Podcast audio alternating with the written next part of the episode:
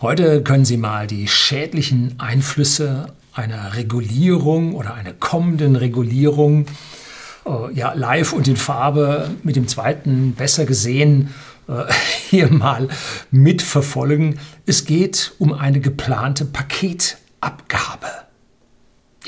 Paketabgabe, die wir von whisky.de, dem Versender hochwertigen Whiskys, den privaten Endkunden in Deutschland und in Österreich dann auch werden bezahlen müssen. Wahrscheinlich nur für die deutschen Kunden und nicht für die österreichischen Kunden. Ja, werden wir dann sehen.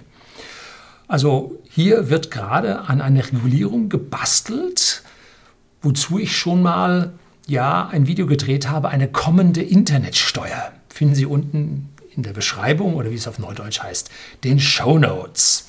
Jetzt wollen wir da ein bisschen ins Detail gehen. Bleiben Sie dran.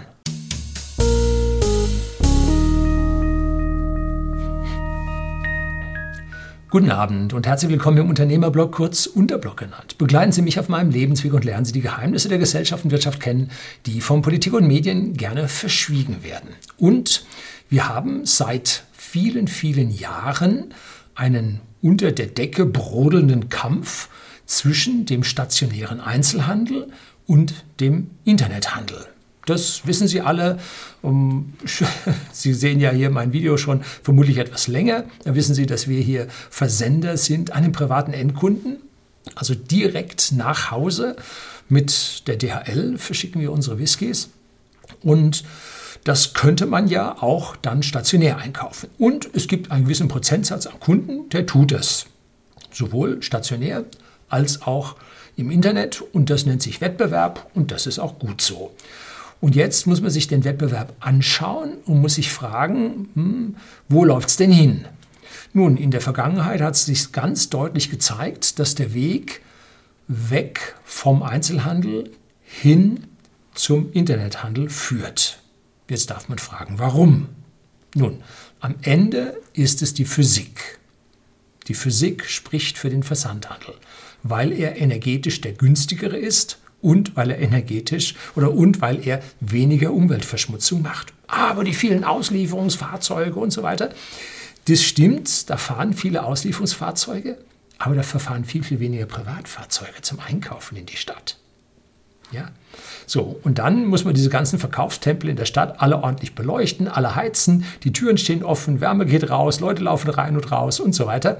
Das ist ein Energieaufwand. Ich habe das mal für äh, einen Laden, das war glaube ich damals der Kronen in München, so ein Kleidung, Bekleidungsgeschäft, Sendlinger Straße. Meine ich, ist das Sendlinger Straße, könnte schon sein.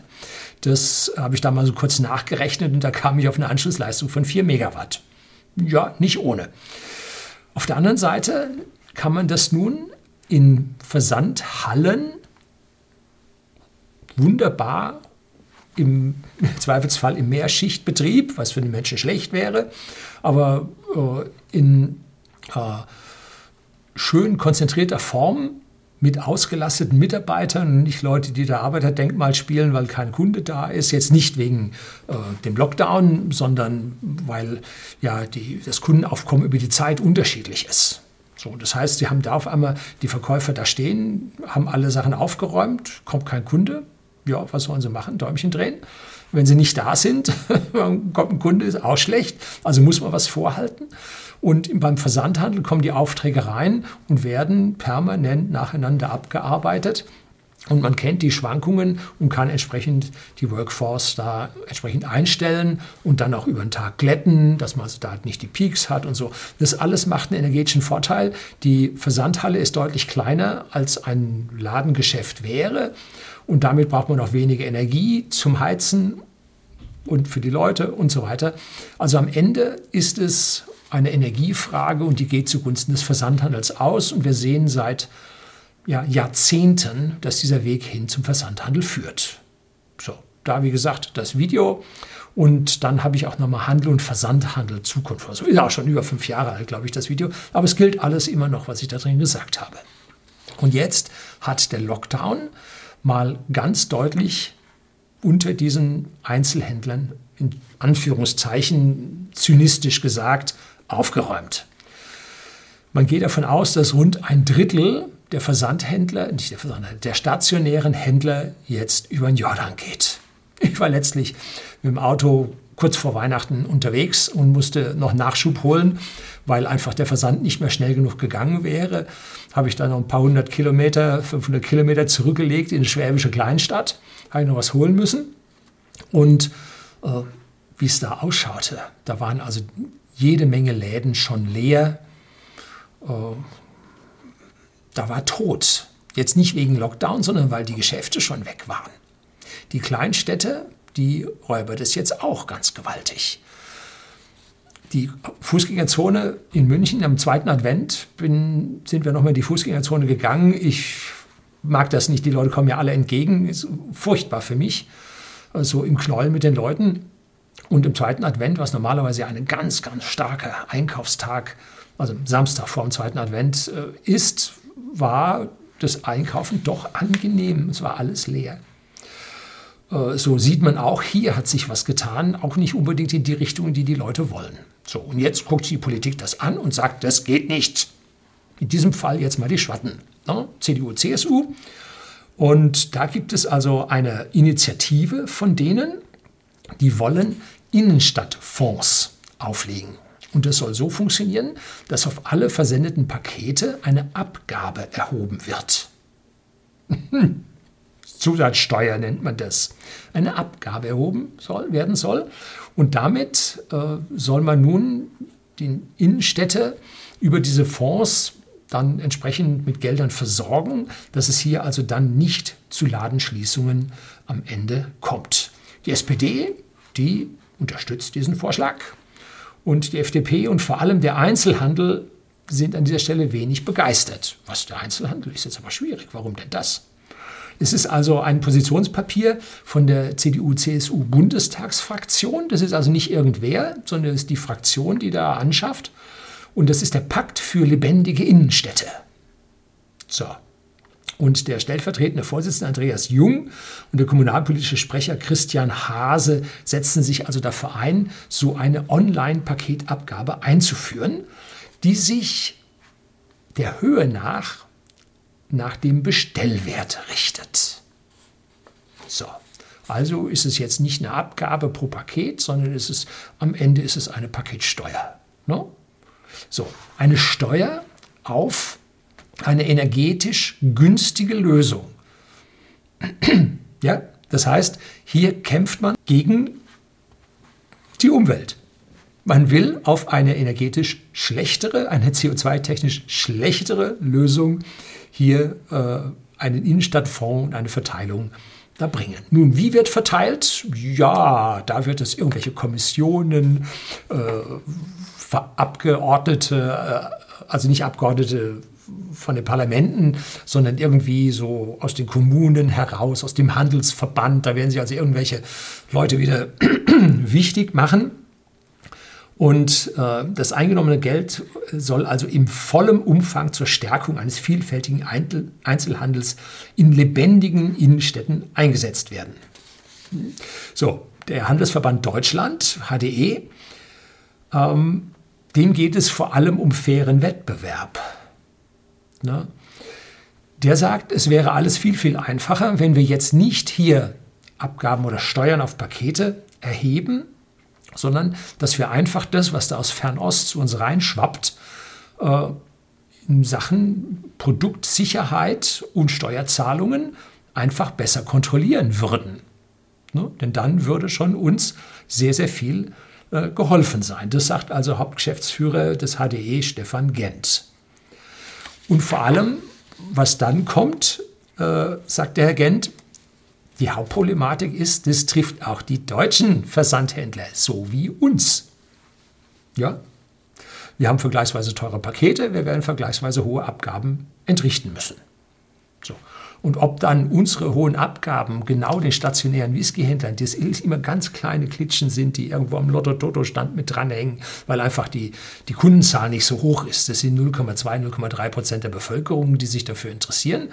Äh, und ob die dann aus unseren massigen Geldern, die wir da reinzahlen, äh, dann davon was bekommen, ich wage es zu bezweifeln. Nö, das wird dann irgendwo, äh, der Goldesel scheißt auf den größten Hafen. Ja, so, also das wird dann irgendwo die größere Stelle erwischen. Äh, so, und es ist ein Bärendienst, sagt dieser Herr Gent, weil sich ein Drittel der stationären Händler mittlerweile ein Online-Standbein aufgebaut haben. Und den grätscht man jetzt da rein, nimmt das Geld weg, um es ihnen nachher wiederzugeben. Glauben Sie, da kommen 100 Prozent an? Wird da nicht ein Fondsverwalter und ein paar Manager drauf sitzen und noch ein paar Politiker, die hier vorher erstmal den Löffel in den Brei halten? Ja, mit Sicherheit. Also hier zieht man denen dann das Geld aus der Tasche, um hinterher ihnen ein bisschen was davon zurückzugeben. Hm. Vor allem werden die Kleinen da an der Stelle äh, innovativer, schneller, kreativer sein als die etwas größeren äh, Dickschiffe, die sich da halt nur sehr mühselig und zäh bewegen können. Ne? Also hier wird dann umverteilt von schnell, zügig, innovativ, modern auf, auf Dinosaurier. Äh, Sie sehen mich hier äh, lächeln und grinsen aus zwei Gründen. A, sowas lässt sich nur mit, mit Sarkasmus ertragen. Und B, ich kann schon sehen, wie das Ding verreckt. Wie das nun überhaupt nicht funktioniert, weil sich hier ein paar Leute vom Altland zusammengesessen haben und gesagt haben, wie können wir denn das Neuland hier mal verarzten und mal treffen. Die SPD, da gibt es also eine Fraktionsvize, einen Fraktionsvize, den Herrn Achim Post. Ähm, er sagt also, so eine Abgabe kann durchaus äh, ein Baustein für mehr Gerechtigkeit in der Krise und den Einzelhandel vor Ort unterstützen. Ja, Gerechtigkeit ist wichtig. Ne? Ähm, aber eine solche Besteuerung könnte kein Ersatz für eine grundlegend gerechtere Besteuerung der Internetgiganten sein. Deren Macht droht in der Krise anzusteigen. Jo, ganz sicher. Und sie können, schon Sie einen drauf lassen, dass diese großen Konzerne diese Paketsteuer umgehen werden. Und wie? Nun, diese Paketsteuer soll direkt von den Versendern ans Finanzamt abgeführt werden.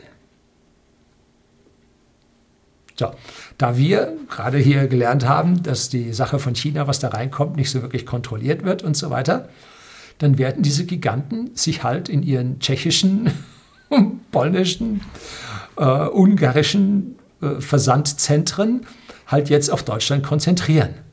Und an das dortige Finanzamt muss man nichts abführen an Paketsteuer. Also werden diese Pakete dann aus dem direkten Ausland zu uns verschickt werden. Und die Arbeitsplätze, die wir jetzt in unserem Versandhandel in Deutschland haben, immerhin äh, hat sich das seit 2008 von 60.000 Arbeitsplätzen auf 160.000 Arbeitsplätze fast verdreifacht. Ne? denen haut man jetzt ein ins Getriebe. Ja, also wie verrückt kann man sein? Hier kann man also am lebenden Objekt sehen, dass das nicht funktionieren wird. Ähm, es gibt im Koalitionsvertrag, der, wann war es, 2013, äh, nee, äh, äh wann war es denn? 2017, genau, 2017 verhandelt wurde, gibt es auf das war irgendwo Seite 170, 173, 175, irgendwo da hinten war das, gibt es eine Passage, wo sich die Koalitionäre, also CDU, CSU und SPD, darauf geeinigt haben, dass sie äh, eine Internetsteuer einführen werden, wie ich das damals in meinem Video äh, besprochen hatte, ähm, um diese Internetkonzerne zu treffen. So, und dann haben die lange rumgemacht, haben dies überlegt, haben jenes überlegt und so weiter und so fort.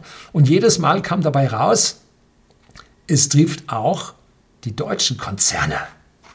So, die deutschen Konzerne, die sind zwar große AGs und jetzt nicht unbedingt Versandhändler, sondern auch andere Konzerne, die natürlich auch hurtig Steuer sparen, äh, die Aktien zu 85 Prozent sich in ausländischer Hand befinden und die Dividenden dann natürlich da ins Ausland auch weggehen. Aber diese Konzerne haben Jobs und Pöstchen für die Politiker aus diesen Parteien, sei es nun auf der Gewerkschaftsaufsichtsratsseite oder auf der Arbeitgeberseite Managerpöstchen. Äh, das nennt sich Revolving Door, wo also ein Politiker aus dieser Drehtür rausgeht, in die Industrie landet und aus der Industrie kommt einer durch die Revolving Door und landet ähm, in der Politik. Das gleiche geht mit den Medien, dass also ein Regierungssprecher auf einmal Intendant beim Bayerischen Rundfunk wird und ein Redakteur vom heute äh, wird auf einmal Regierungssprecher. Ne? Also die Revolving Door funktioniert ja überall und sorgt dafür, dass die Gelder nur in den entsprechenden Richtungen verteilt werden. Und hier sehen wir ganz deutlich, Es konnte diese Internetsteuer nicht geben, weil man es nicht geschafft hat, äh, jetzt die Internetkonzerne zu besteuern. Diese Steuervermeidungsstrategien hin in die äh, Paradiese und nach Panama habe ich auch mal zwei Videos über Paradise Papers und Panama Papers gedreht, wie diese Geldverschaffung funktioniert über den Double Irish with a Dutch Sandwich. Auch so eine schöne Steuervermeidungsstrategie. Äh, wenn man die jetzt zugemacht hätte, um hier Facebook, Amazon, Google und Co. da zu erwischen, hätte man gleichzeitig auch die ganzen Konzerne, äh, wo die Gewerkschaften drin sitzen, wo die Politiker auf Managerposten hoffen, die hätte man auch erwischt. Und da haben die gesagt, nein, nein, nein, nein, nein, nein, nein, macht ihr nicht. Und nun hat es dann diese Steuer nicht gegeben, weil es die Kollateralschäden im eigenen Bereich gegeben hätte. Jetzt freut man sich drauf und sagt, ah, jetzt machen wir Paketsteuer und jetzt erwischen wir sie endlich. Ja. So, und wenn man dann hingeht und eine Strategie fährt, die sagt, naja, für den ganzen Krusch bis 20 Euro äh, geht man zum großen A, zum Versender und holt sich da äh, dieses Zeug, weil daran kann niemand vernünftiges Geld verdienen von einem deutschen kleinen und Mittelversender. Das funktioniert nicht wirklich. Äh, und wenn es dann mal über 20 Euro rausgeht, wo man wirklich was verdienen kann, dann sucht man sich den entsprechenden Händler in Deutschland dann wird man jetzt genau die hohen Abgaben, das nach Paketinhalt gehen soll, genau im Prinzip auf die deutschen Versandhändler draufdrücken. Ja, also schlechter kann man es nicht machen. Ne? So.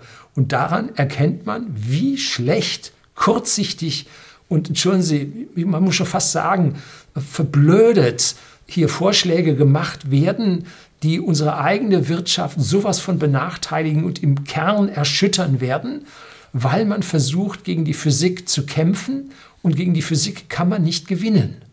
Man kann da nur hinterherlaufen und das Leben schwer machen, aber gegen die Physik, gegen den Versandhandel kann man nicht gewinnen. Das müssen langsam auch mal Politiker verstehen. Und dann muss man halt auch den Politikern oder sagen wir mal den aufstrebenden kleinen deutschen Internetversandhändlern die Möglichkeit geben, hier voranzukommen. Und nicht ihnen jetzt noch hier eine Cookie-Richtlinie reinzuwirken und die AGB äh, hier mit Abmahnungen zu übersehen äh, und, und, und, und, und, dass es dem Kleinen einen maximalen Aufwand bereitet, hier ins Internet hineinzugehen. Ja, und jetzt die, die einen Haufen Geld bezahlt haben und gerade mal so im Internet angekommen sind, jetzt mal Neuland buchstabieren können, den haust du jetzt eine mit der Paketabgabe so richtig rein. Nun, was werden wir machen, wenn wir diese Paketabgabe bekommen sollten? Ich glaube da ja noch nicht dran, äh, weil sie so verrückt ist. Äh, dann werden wir diese Paketabgabe genau umlegen.